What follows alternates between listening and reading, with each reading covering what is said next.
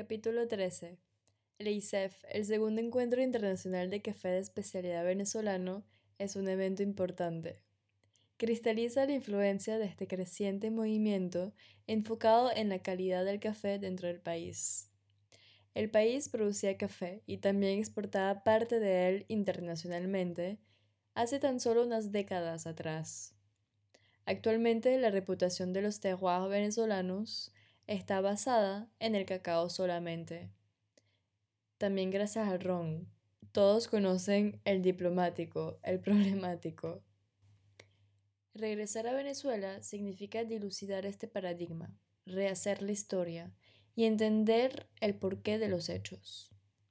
Venezuela limita con Colombia y Brasil, cuya reputación ya la tienen ganada en cuanto a la calidad del café. La Cosiata, en 1826, materializa la separación del territorio venezolano con la unión de los países del norte de Sudamérica. Desde 1819, Venezuela formaba un solo país con el territorio que conocemos hoy en día como Colombia. Es un hecho que nos gusta recordar para justificar nuestra búsqueda de calidad en el café venezolano. Teniendo a Colombia tan a la vanguardia de las tendencias del café de especialidad, uno se pregunta cómo es que Venezuela se quedó atrás y no es sino ahora que se está abriendo paso en el café de especialidad. Después de 1830, Venezuela es considerada una nación por hecho y derecho. Las situaciones económicas y políticas son muy diferentes de un país a otro, aunque sean vecinos.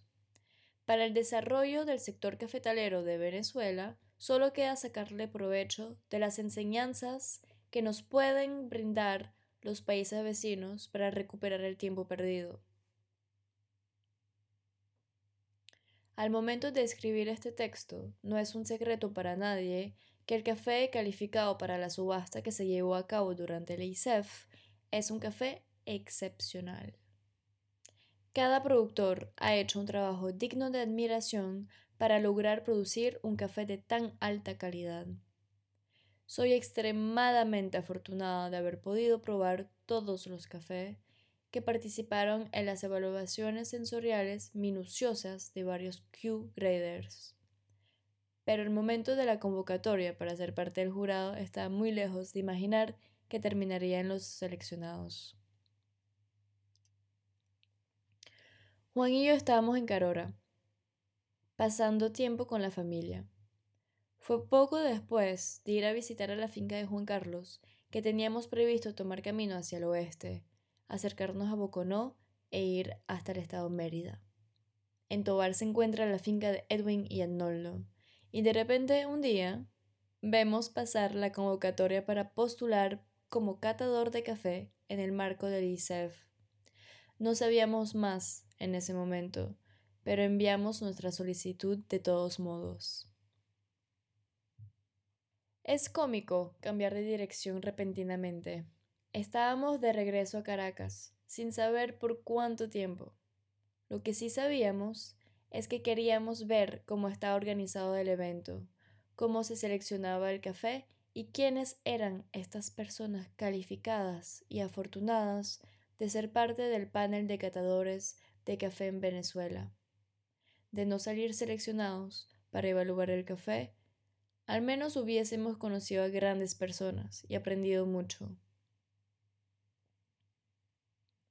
Llegamos al Ministerio de Agricultura para pasar una fase de calibración junto a 30 profesionales del mundo del café, quien nos iba a calibrar, guiarnos en la evaluación del café para que fuéramos lo más homogéneos posibles en nuestras calificaciones era Claudia Pedraza, catadora y tostadora, Q-grader y responsable del control calidad en cafeología, y como si fuese poco, juez de la tasa de excelencia en México.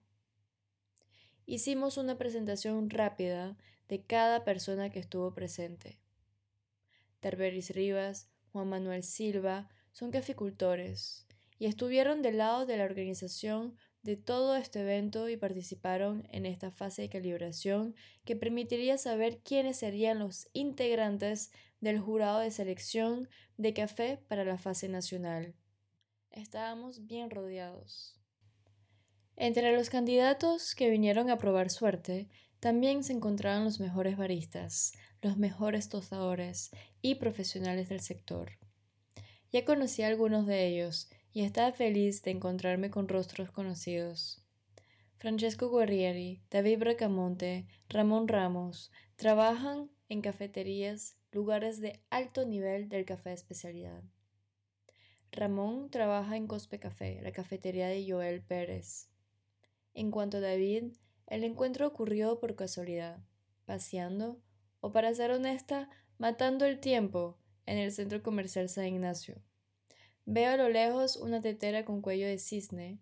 Era el signo de que tenía que acercarme. David estaba de turno, y ante mi curiosidad por el origen de los cafés que servía, rápidamente conversamos sobre métodos de preparación, proceso, nuestro proyecto de visitar las fincas del país. Trabaja en Café Melosa, una cafetería tostaduría en Caracas que ofrece café de varias regiones del país.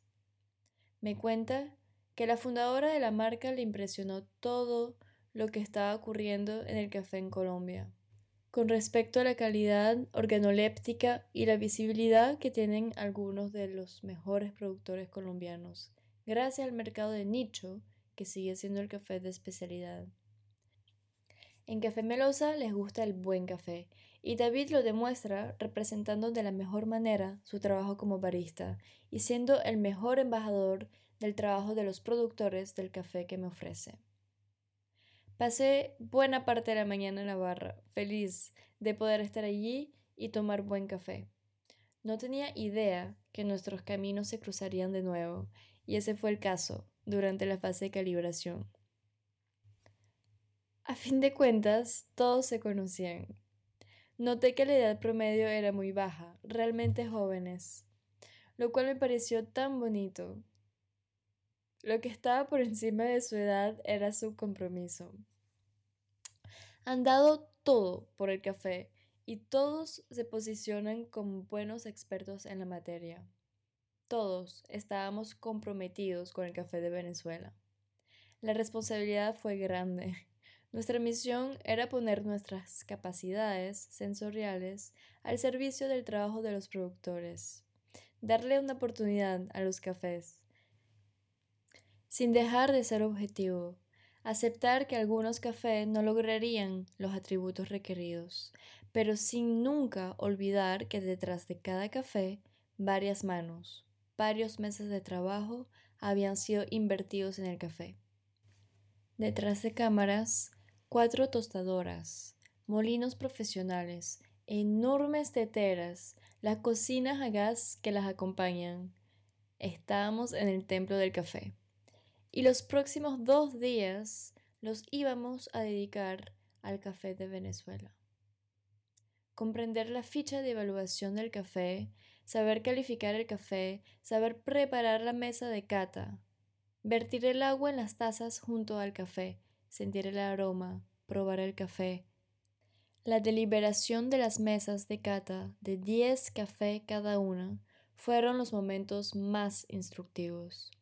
Exteriorizar las notas del café junto a otras personas es una experiencia enriquecedora.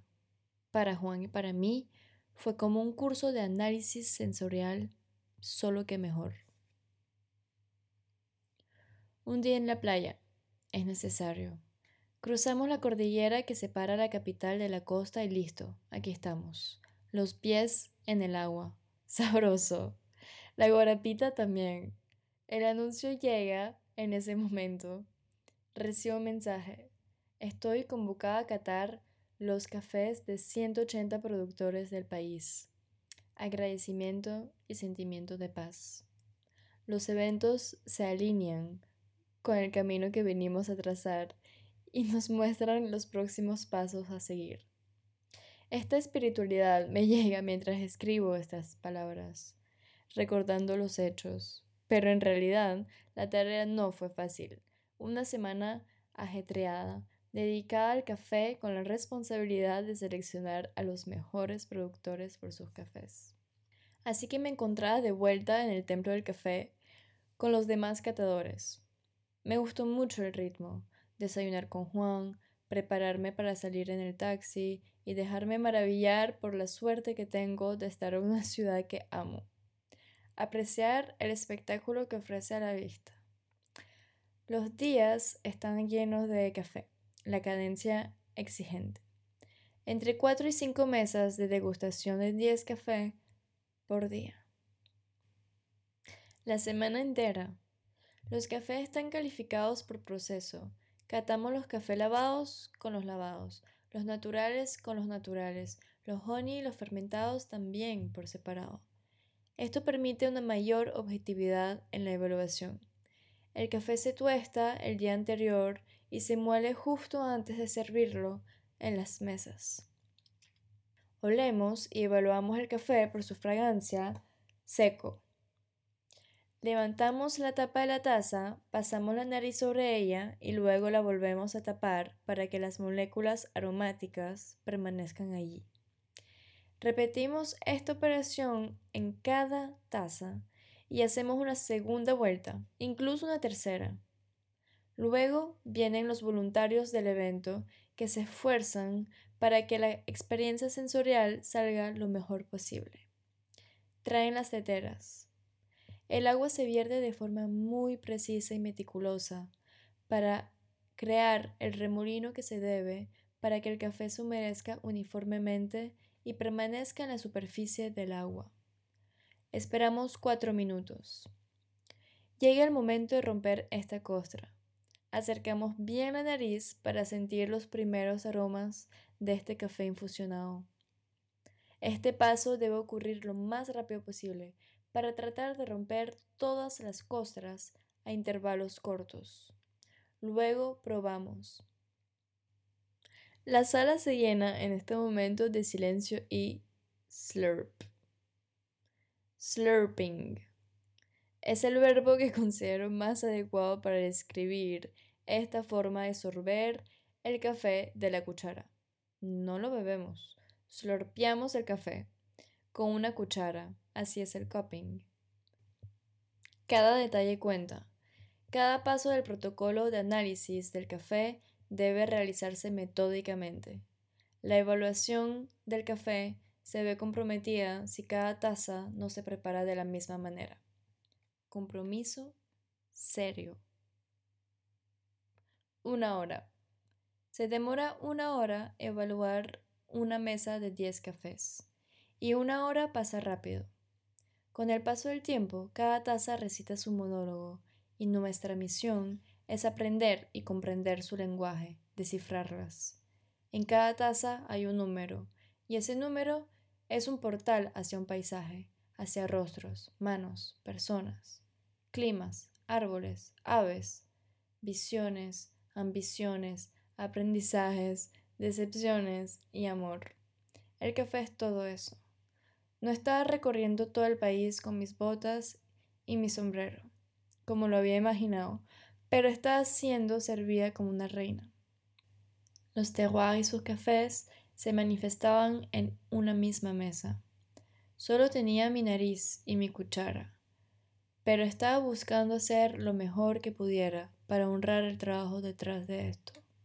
Sentir que yo era el siguiente eslabón, que ampliaba el trabajo del productor, trabajando en una retroalimentación, una apreciación completa, exhaustiva de su producto me llenaba de alegría. Y por encima de todo, estaba aportando mi bagaje cultural europeo para evaluar este café con una visión enfocada en la exportación de este café a los países consumidores.